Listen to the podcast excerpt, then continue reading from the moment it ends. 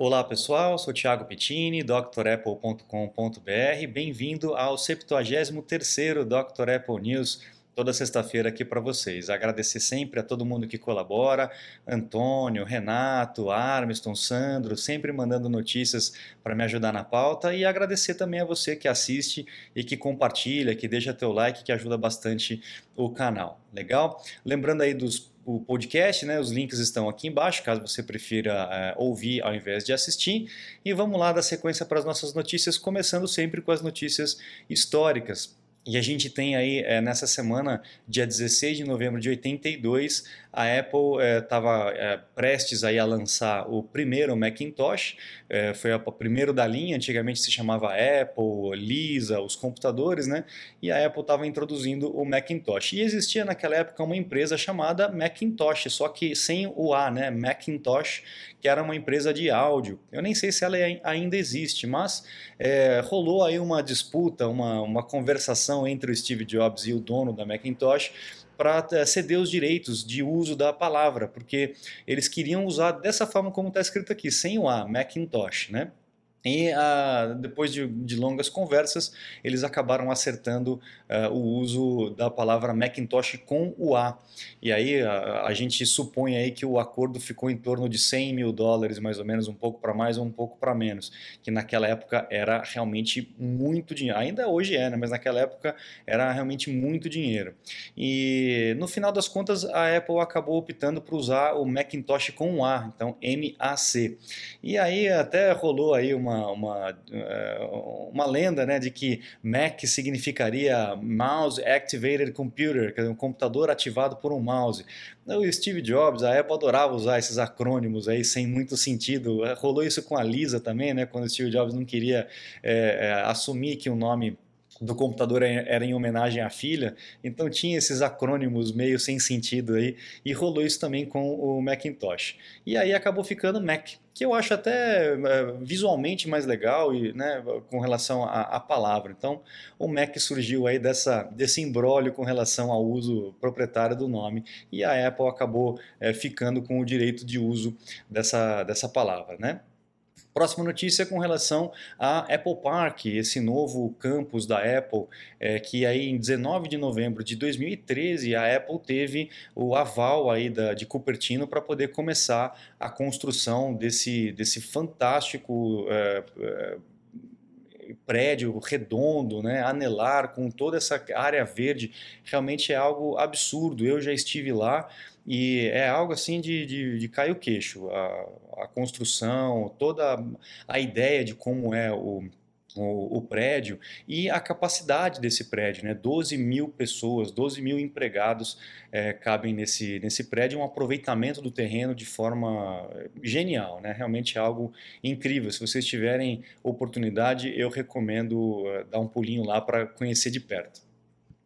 Outra notícia histórica com relação ao iMac G4. É, no dia 18 de novembro de 2003, a Apple lançou o G4 iMac Abajur, né, como a gente é, acabou apelidando, com uma tela de 20 polegadas. A gente tinha três modelos, né, uma tela pequena, uma média e uma grande. Se não me engano, era, era 3, 14, 17 e 20 polegadas. Esse computador realmente é uma, um design incrível. Até hoje é algo bem futurista, né? É, premiado pra caramba pelo, pelo, com o Johnny Ive, né? o design dele. E essa caixinha de som aqui, quem tem sabe que a qualidade também é absurda. É uma caixinha de som pequenininha, transparente, com um design incrível e uma qualidade incrível mesmo de som. É algo quem tem aí pode guardar e que é, é algo raro hoje em dia de ter uma caixinha de som dessa funcionando 100%. Bom, vamos lá, pessoal, para as notícias aí do dia a dia da gente. É, a Apple lançou o macOS 11, né, o macOS Big Sur, e a gente estava acostumado com a Apple lançar as atualizações dos sistemas operacionais do Mac sempre com o número inicial, ponto alguma coisa, né, as atualizações. Então, cada ano que passava era 10.1, depois 10.2, 10.3, até chegar no 10.15 e aí virar para o 11, né, ano a ano parece que a Apple vai mudar, vai é, chegar no mesmo esquema que a gente tem a, no iPhone ou no iPad. Então, todo ano, ao invés de ser é, o número ponto alguma coisa, a gente vai virar para o próximo. Então, no ano que vem, a gente teria o macOS 12 e não o macOS 11.2.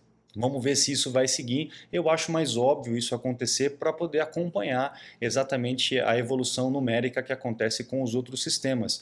Então, dentro das atualizações do macOS desse ano, né, a gente teria 11.0.1, 11.0.2 é, ou 11.1, 11.2 e no ano que vem a gente teria o macOS 12. Vamos ver se isso vai se confirmar ali no ano que vem. Para quem usa aí o iPad e gosta do Chrome, sabe que o Chrome não tinha suporte para você colocar lado a lado, né, duas janelas aí no split view, como a gente chama no iPad. Agora o Chrome foi atualizado e já tem esse suporte para você poder abrir duas é, janelas lado a lado. Demorou um pouquinho, mas enfim chegou para quem gosta do Chrome no iPad já pode utilizar esse recurso, ok? Agora vamos falar do Apple Silicon, do famoso M1, né, que o pessoal aí tá, é, as máquinas chegaram, começaram a fazer aqueles, aqueles benchmark, né, o, o, o status de velocidade, de performance de cada processador, é, e não só na questão da, da performance da CPU, mas também da GPU, que é a parte de gráfico. Para vocês terem uma ideia, pessoal, o uh, Apple Silicon o M1 está batendo aí o, uh, os chips da NVIDIA e da AMD, para vocês terem uma ideia da potência desse, desse pequenininho aqui, né, desse M1. Então, não só na CPU, mas também na parte de gráficos, o M1 está dando um banho aí na na concorrência. Realmente foi uma, uma jogada muito boa da Apple com relação a esse chip e nas próximas notícias a gente vai ver por quê. Por quê? Olha só. Ah, os canais de notícias, os jornais estão dando a sua, o seu veredito com relação às máquinas com M1, que elas já chegaram para o povo, né, já chegaram, uh, os pedidos já chegaram, e aí você vê o Wall Street Journal, a Engadget, uh, The Verge, tudo falando muito bem do, do processador, não só na questão da velocidade, mas na questão da temperatura e também na questão da autonomia da bateria. É, dizendo aqui que aquelas 10 horas que a gente tinha antigamente, que a Apple dizia que tínhamos antigamente na, na, usando o processador da Intel, que a gente sabia que na vida real, no uso mais forte da máquina, não durava 10 horas, né? E também não vai durar 15 horas, como a Apple está dizendo com esse chip novo. Mas eles estão dizendo aí que, mesmo com o uso pesado nesse chip, a Apple, o processador está aguentando, aí, a bateria, né, no caso, está né, tá aguentando é, entre 8 e 10 horas de uso pesado. Isso realmente é um ganho muito grande quem usa portátil e usa é, bastante, né, com bastante intensidade, é, sabe que esse é um ganho é, absurdo com relação à bateria. Então nós temos um chip mais forte, com um gráfico, uma leitura de gráfico mais forte e com uma autonomia de bateria é, bem maior. Também a questão da temperatura que incomoda muita gente e também degrada a bateria, também está resolvido, né, praticamente resolvido com esse chip novo da, da, da Apple, né, o M1. E aí, só para a gente ter uma ideia com relação a essa próxima notícia, a economia que foi estimada por um ex-executivo da, da IBM, economia de 2,5 bilhões de dólares só neste ano com relação à mudança do chip, deixar de utilizar Intel, começar a utilizar o chip próprio. Ele fez uma conta aqui mais ou menos, tá? Por exemplo, um computador com o chip é, da Apple, o M1, vai custar o chip mais ou menos em torno de 50 dólares, até 50 dólares o processador, tá? E aí a gente tem a comparação com o Intel i5 Dual Core, que seria na faixa de 200 dólares, né? Quatro vezes mais, e o Quad Core i5 da Intel, que seria 250 dólares. Então, olha a, a brutal diferença com relação a isso, né? Ele, ele estimou aqui no cálculo uma economia de 2,5 bilhões de dólares só nesse ano. Imagina no ano que vem quando mais máquinas é, estiverem utilizando o processador e a, a hora que a Apple provavelmente é, no, no, próximo ano, né, 2022, quando a Apple vai realmente parar de vender máquinas com o Intel e começar a vender só com o M1. A economia ainda vai ser bem maior. Tomara que a Apple é, corte os preços, diminua os preços das, das, máquinas, como a gente viu acontecer no Mac Mini, é, mas também que isso se traduza para as outras máquinas, como o MacBook Pro, o iMac, né, futuro aí com esse chip M1.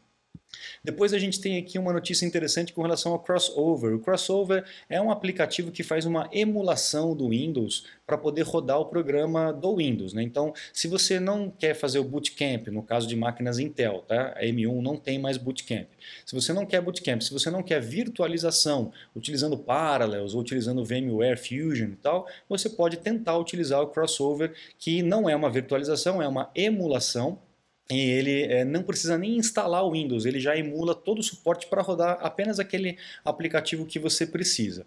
Não é 100%, tá pessoal? O Crossover ele dá alguns problemas, não é qualquer programa que funciona, mas muita gente usa e gosta dependendo da situação. E o pessoal tem visto aí que o Crossover está rodando muito bem com os processadores M1, é, funcionando direitinho aí, é uma, uma grande vantagem aí para quem vai querer utilizar o M1 e precisa de algum, algum aplicativo, alguma aplicação que só funciona no Intel, ok?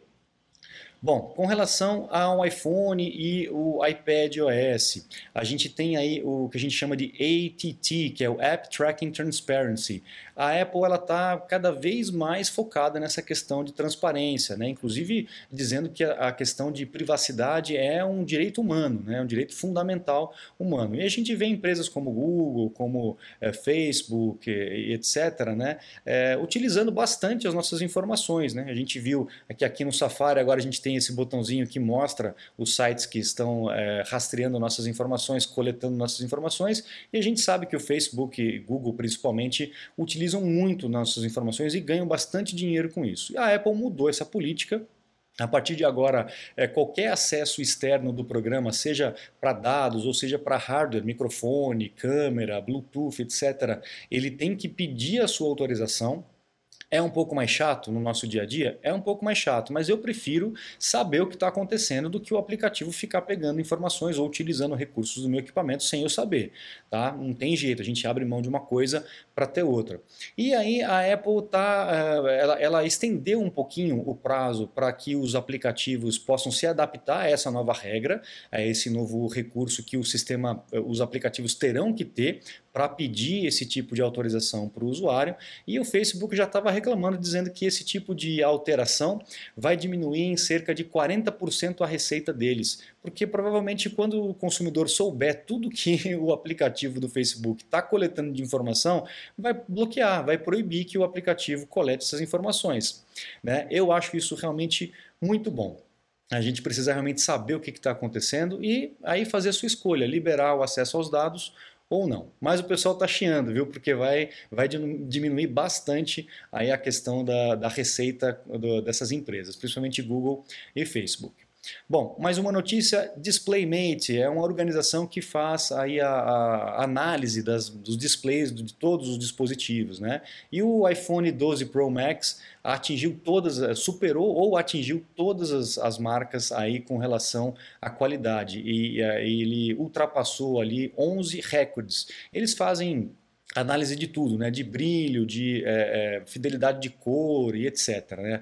Tamanho de pixel, todas essas coisas. E o Pro Max, o 12 Pro Max é, atingiu 11 aí das, das, dos requisitos básicos. Para vocês terem uma comparação, o 11 do ano passado é, atingiu 9 e o uh, ah, 10S Max de 2018 atingiu 8 itens. E o desse ano, 12, superou ou atingiu 12 marcas desse teste. Então, essa, esse Super Retina XDR, esses nomes estrambólicos que a Apple usa, realmente está tá valendo a pena. O display está muito, mas muito, muito bom, categorizado por eles como o melhor display em, nos, smartphone, nos smartphones até agora. Né?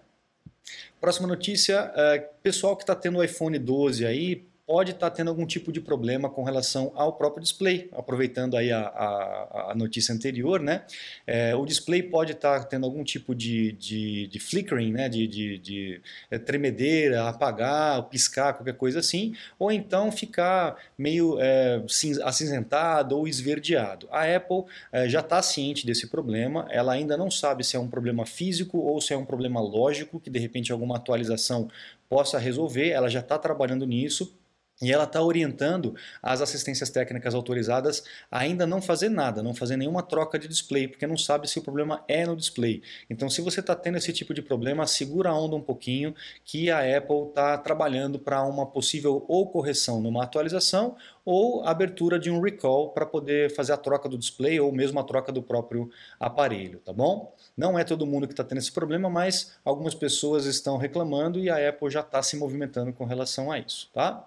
Uh, uma outra dificuldade que o pessoal dos Macs novos com o M1 estão tendo, na hora de restaurar a máquina, eles estão tentando restaurar a máquina e está dando um erro, deixando a máquina travada com relação a isso. Uh, a Apple também já está ciente desse problema e já está resolvendo essa questão é, para poder fazer funcionar direitinho caso você tenha um Mac com M1, com Apple Silicon e tente fazer a restauração. Se você está tendo esses problemas tanto no display quanto no, no, no, no Mac M1, relata aqui para mim na, no, comentário do YouTube para a gente poder ter aí uma, uma base de quantas pessoas estão tendo essa dificuldade, tá? Se você já tem, obviamente, esse, esse computador, tá? Tem muita gente que assiste o canal que mora fora, que já está tendo acesso a esses equipamentos é, de forma mais tranquila. E para finalizar, a gente tem a última notícia com relação à Foxconn, um rumor, né? A Foxconn estaria testando os, um display dobrável aí para os próximos iPhones ou iPads é, talvez em 2022. A gente já vem falando de várias patentes que a Apple vem entrando com relação a display dobrável e parece que isso está andando. Vamos ver se mais para frente a gente vai ter realmente um equipamento com display dobrável.